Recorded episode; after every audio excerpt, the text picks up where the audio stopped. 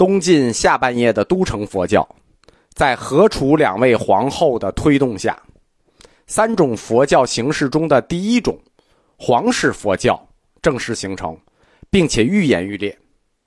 东晋皇室经常邀请名僧讲学，这种邀请分为两种：一种是请到内廷，给皇帝、皇后和门阀权贵们讲经；一种是由皇室出资举行面向大众的公开讲经会。在这个阶段讲的经主要是般若经，同时皇帝和皇后大量的施舍金钱，捐修庙塔、尼姑庵等等修行场所。一时间，门阀大士族出资请高僧讲解《般若经》和捐钱修庙，在京城形成了一种时尚。皇帝晋哀帝也好，晋简文帝也好，晋孝武帝也好，以个人身份亲临法席听高僧讲经，也并不鲜见。东晋下半叶的皇室佛教被推向高潮，它经历了三个阶段。第一个阶段。是公元三百六十二年到三百六十六年期间，就是晋哀帝在位期间。东部鄯善地区的高僧，比如知顿知道林、竺道潜，会被定期邀请到宫中讲解《般若经》。精通医术的医僧于法开，也多次被招进宫中替皇帝看病。即使没看好，也进墓地请他来看病，没看好还挂了，他也没有受到朝廷的怪罪。从晋哀帝时代开始，东晋皇室会定期的赏赐这些名僧们日常用的钱财、衣物、车辆等等。第一个阶段，第二个阶段呢是晋简文帝司马昱在位时期。我们前面多次提到过晋简文帝，佛教的狂热爱好者，佛教。南方佛教的第二个中心——鄯善地区的越中佛教，就是在他的支持下发展起来的。简文帝跟南方这些名僧原来就有很深的友谊。当竺法泰的北方僧团来到京城的时候，那他立即邀请他们来宫中讲学。简文帝对佛教的支持是毫无保留的、不遗余力的。在他短暂的执政时期里。中国皇家第一次正式的以官方的身份下旨，邀请僧人到宫中举行法事，为朝廷和国家驱灾祈福。第一次，换句话说，就是政府第一次以国家的名义举行国家法事，就以护国为名义举行国家法事。那佛教修行和中国的神灵信仰就结合起来了。佛教的驱灾祈福这个形式，并不是佛教自身的传统，在佛教自己的经典里也没有。这种形式是怎么想出来的呢？这跟晋简文帝同时也信奉道教有关。在魏晋南北朝时期，同时具有佛道两种信仰是非常普遍的。借来的仪式，这种驱灾祈福的仪式，它背后的象征意义是很大的。象征皇家最认可的教权是佛教，并且通过教权来为政权加持。自晋简文帝开启了护国佛事这一活动的先河之后，历代皇家政权都借用了这个形式，就是护国佛事。晋简文帝。对佛教还有另一大重要的贡献，更重大的贡献，就是他开启了佛舍利崇拜文化。崇拜佛舍利是佛教文化的一大主题，我们后面会专门讲。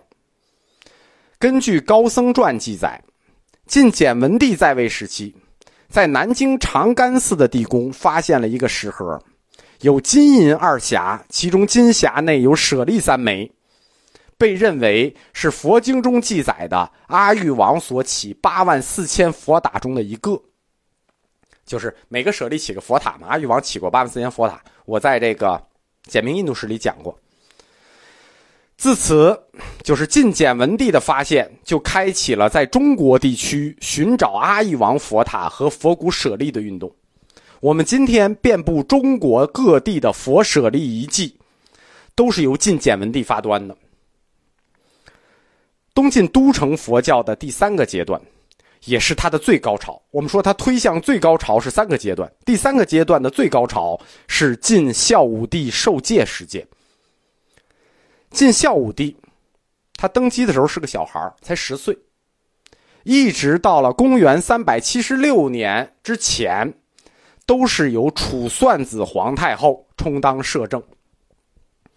这个小孩的皇后是谁呢？晋孝武帝的皇后是王家的荆州将军王公的妹妹小王皇后，琅琊王氏家族，对吧？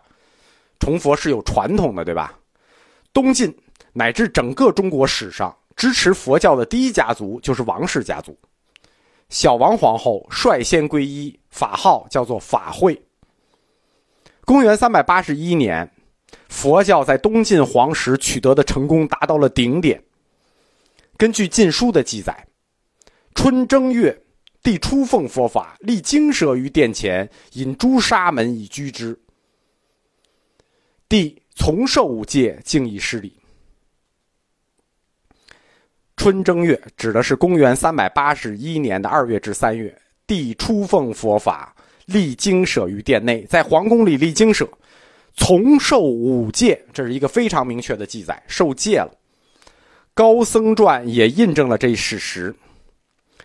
晋孝武帝受戒事件，就是他皈依佛法这件事情，是南方政权的皇帝成为佛教居士的正式官方记录，因为他记在禁书里了嘛。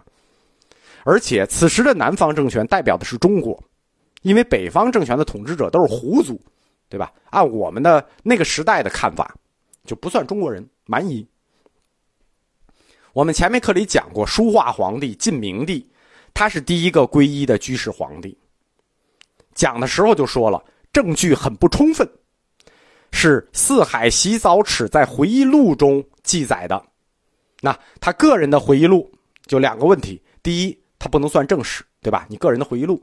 第二，他是个孤证，因为只有他写了。如果晋明帝出家成为居士皇帝，皈依出为居士皇帝，那存在几个问题，比如说受戒的时间、具体的时间、地点是哪里、受戒的师傅是谁、仪式如何举行的种种细节，没有，没有。我们只是抱着相信洗澡尺作为一个历史学家的诚实，我们说。第一位居士皇帝是晋明帝，其实从官方角度来看，第一位居士皇帝是晋孝武帝。因为相比晋明帝，晋孝武帝的皈依是具有重大历史意义的，他是有正式官方记载的《晋书》里记载的第一位。皇室佛教，它历来有一个共同点，什么呢？就是宠信密教、神通、法术、预言等等。这从晋孝武帝的皈依也能看出来。魏晋南北朝时期，中国的密教尚未成型，处于杂密时代。但是，很多神僧会秘术，就是密教没有成，但秘术已经有了，杂咒已经有了。晋孝武帝同时拜了两位师傅，作为正式的国师，那就是第一代正式的佛教国师。一位，据说是有神通的胡僧。知谭月，一位是我们讲过的本土神僧竺法旷，正式受戒皈依，那他叫什么？他就不是一般的皇帝，他就叫法王。晋孝武帝他作为法王的名声远播到我们中国所能了解的世界边界，能有多远有多远？这有历史遗物可以作证。远在天边的西兰国国王，就是斯里兰卡的国王啊。显然是感佩这位中国皇帝的宗教热情，他专门遣沙门出使中国，献上了一尊四尺高的玉座金佛。后来，刘宋王朝取代了东晋，晋孝武帝的这座玉佛就流落到了宋武帝刘裕的手中。在电视剧《潜伏》里头，余则成抄了汉奸的家。抄出来以后送给刘站长，说这是刘玉府上的玉座金佛。那个还真有其物，那还真是真的。那是不是给吴站长了？我们不知道啊，就历史上真有这个东西。法王尽孝武帝的虔诚，最终巩固了佛教在中国的地位。佛教作为一种教义，也作为一种宗教组织，在中国的皇室存在，取得了正当性和合法性。